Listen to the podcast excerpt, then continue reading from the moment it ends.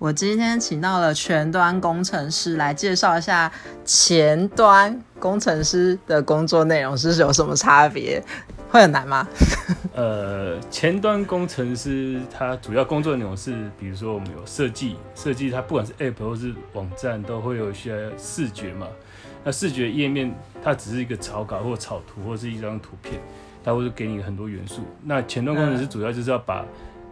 呃，平面的东西，简单讲是平面的东西，在网站上可以互动呈现。比如说，你可能滑鼠移过去啊，会跳出一个什么东西啊，或点一个按钮，或可能那个按钮会跳出个 Live Bus 之类的，会有一个动态或效果等等的。那基本上来说，工作内容一定会有切切板，不用说，切板一定会有 HTML、CSS、JavaScript 等等那些。那现在比较更厉害的，可能就需要用到前端框架，那个人就已经超出设以设计来说的切板的工作的内容的。对哦，其实好像听起来还蛮就是复杂跟多工的。